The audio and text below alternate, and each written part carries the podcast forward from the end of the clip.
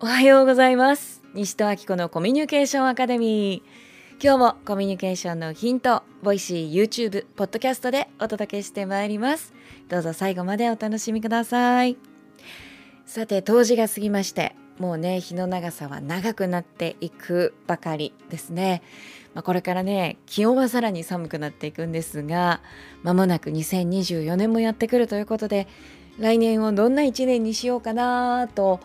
えー、ここのところずっと考えておりました皆さんはどんな最近をお過ごしでしょうか？まあ私自身がですね教育ということに非常に関心また問題意識を持っておりますことから子どもたちの不登校であるとか、まあ、あるいはリストカットが増えているといったことにうんすごくですねまあ自分の意識が向いています。これは昨日聞いた話なんですけれどもね。あの高校生のお子さんがツイッターでリストカットリスカっていう言葉があるんですか、えー、リストカットの写真とか上げてる子いるよねっていうふうに話してたっていうのをね、まあ、お母さんが聞いたそんな話を、えー、昨日ちょうど聞いたばかりなんですけれども。うん。あの何が起こってるんだろうと思っています。というのはまあ親御さんはね子供に少しでもいい教育を受けさせたいということですごくたくさんのお金また塾の送り迎えなど塾だけじゃないですよね習い事本当にあのたくさんの時間とお金というものをかけて子どもに少しでもいい教育を受けさせたいと一生懸命だというふうに聞きます。ねまあ、それに子どもも答えようとしてくれてると思うんですけれどもうんなぜか不登校はどんどんどんどん増えていって、えー、また子どもの自殺そしてリストカットというものが増えていく一方のようです。えー、そして企業はいい人材がいない足りないということで嘆いている、まあ、日本人だけじゃ足りないということで間に合わないということで海外にもまどんどん目が向いている昨今ですよね。これおかしいなと思いませんか？だって企業はいい人がいない足りないって言ってる。ね？だから教育だということですね。だから親も教育にお金をかける。それなのにいい人材はいないどころか子供は幸せになっているとは言い難い状況が生まれている。どうしたらいいんだろう。ね。いやもうこれは私たち大人が取り組んでいくしかないですよね。うん、それで大人たちにアンケートを取ると自分の子どもたちの世代は自分たちよりも、まあ、より悪い時代を生きることになるだろうとアンケートで答えている。いやいやそれが分かっているんだったら大人である我々がそこを少しでも変える何か行動ができるんじゃないだろうか。じゃあ西戸明子お前に何ができるんだって考えた時にまあやっぱり教育なんですよね。もちろん今現在もその教育という問題に真剣に取り組んでくださってる方々がたくさんいらっしゃると思います。でもまだその結果が出ていないだとしたら私にもできることがあるんじゃないかなと思ってああじゃあ学校作ろうって思いました幼稚園小学校中学校高校大学学校を作ろうって今は西戸明子コミュニケーションアカデミー NACA をやっています。えー、これはまあ大人の方々に学んでいただいていて、まあ、どちらかというと障害教育あるいは親御さんの教育の場ですよね。じゃあ子どもたちの教育はってなった時にあの私はねやっぱりリーダーシップこのリーダーシップっていうのは自立した人材という意味です。その自立したリーダーシップを持った子どもたちというもの人間というものを育んでいくことがとても大切なんじゃないかと思ってるんですね。だとしたら西戸明子リーダーシップアカデミーあこちらは NALA だなと奈良だなと、え名前はすぐに決まりましたまあどうやって作っていいのかは正直分かりません。やったことないんでね。はい。まあでも世の中に学校を作ってる人はいるわけですからということはできるっていうことですよね。はい。まあ、よく申し上げることですけれどもやれるからやるんじゃなくてやりたいからやる。だけどやったことがないんだからやり方は分からなくて当然。だけど やりたいんだったらやり方は見つけていけばいいし教えてもらえばいいし一人じゃできないから協力してくれる人たちを集めればいいしっていうことですよね。そんなわけでこれから学校を作っていこうと決めました。楽しいですね。もうすでにねマスタークラスで学んでくれた方が今ドクタークラスで、えー、マスター生に対してね勉強会を開いたり復習会を開いたりして教えるということを通じて学びを深めてくれています。教師とは全てを知っている人ではなく自分が学んだことを分かち合う人。そして学んだことを分かち合うことは喜びでありまた分かち合うこと自体が大きな学びになっていきますね。ですから教え育むというよりは共に育て合うといった教育かもしれません。私自身、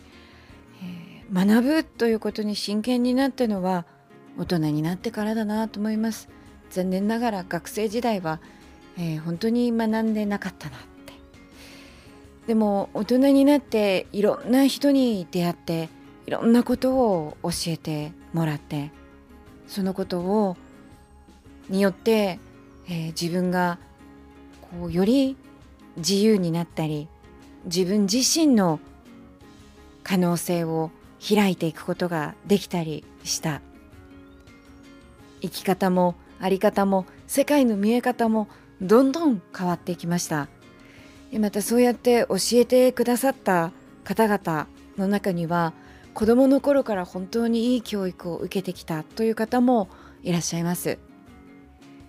まあ正直羨ましいなって思いました。もし自分に子どもの頃からそんな豊かな教育が与えられていたとしたら自分は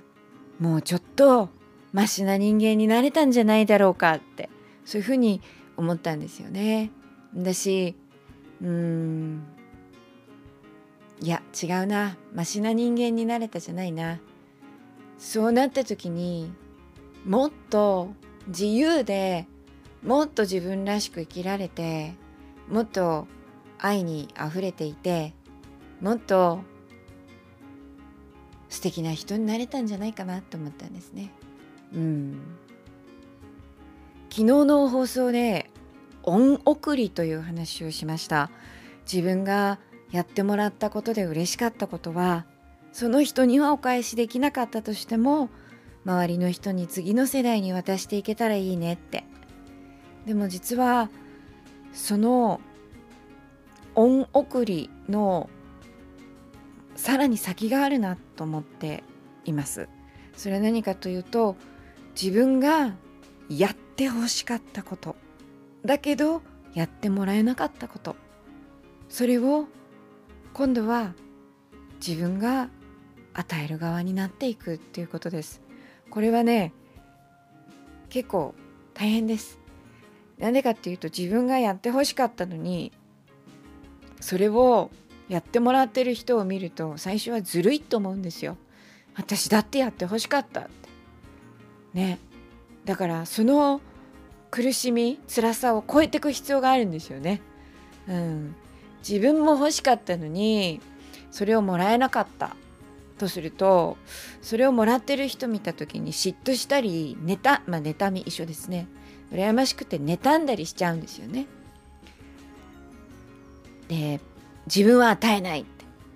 私はもらわなかったんだからあんただってもらわずに頑張んなさいよっていうこう気持ちが出てくるんですね。しかしそれを超えていく。そして自分が欲しかったことそれを与えていく。それは恩送りを超える愛の行為だなって思ってます。私はね自分にすごい意地悪なところがあるなってずっとあの思ってました。はい。それはやっぱり自分が与えて欲しかったことを、うん、人には与えられなかったんですね。私が欲しいのにって。なんで与えてあげなきゃいけないのよっていうねそういうこう言えない傷がずっと自分の中にありました。でもようやくねそのことを超えてこれてるのかなって思います。これからは、まあ、自分がやってもらったことはもちろんのことやってもらえなかったことだけど本当はやってほしかったことそれをできる人になりたいなって思ってます。そう思った時にやっぱり私にできることは教育だなって。これは私の個人的な信念なんですがたった一人でもいいから誰か自分のことを分かってくれる。誰か自分を信じてくれる。そういう誰か一人でいいからそういう大人がいたら子供は大きく間違った方向にはいかない。道を踏み外したりはしない。そう思っています。誰もが誰かに見ていてほしい。人間にとって一番苦しいことは無視されることです。誰もが自分を見ていてほしいんです。特に子供はなおのことですね。自分がそういう存在になれたらいいなって思うしそういう温かな学校を作れたらいいなって思うしその温かな学校の中で自立した人材各人に与えられた才能を思いっきり生きてそしてそのことで誰かに貢献できることが最大の喜びであることを、えー、体感できるようなね、えー、そういう教育ができたらいいなって思っています。それは上から目線の教育じゃなくて私自身が教えていただく。先生と生徒が共に学び合っていく。うん。素敵だなって思います。皆さんどうぞお力を貸してくださいね。そしてどうぞお仲間になってくださいね。というわけで今日はね、まあ、私自身が、えー、ここ数日向き合っていて気がついたこと来年をどう生きていこうかというお話させていただきました、えー、皆さんに、まあ、あのご自身もね考えてみていただきたいなと思うのは何をやりたいかっていうことです。えー、やり方を知っているからできそうだからやるのではなくやりたいからやる。そんな風に動いていくと人生って実は思っているよりもシンプルなんじゃないかなって思います。もちろんやったことがないんだからやり方もわからなくて当たり前。ね最初からできないうまくいかなくて当たり前。やりたいかやりたくないか。大切なのはそこじゃないかなって思います。今日も聞いてくださってありがとうございました。ボイシーではこの後いただいたコメントご紹介させていただきます。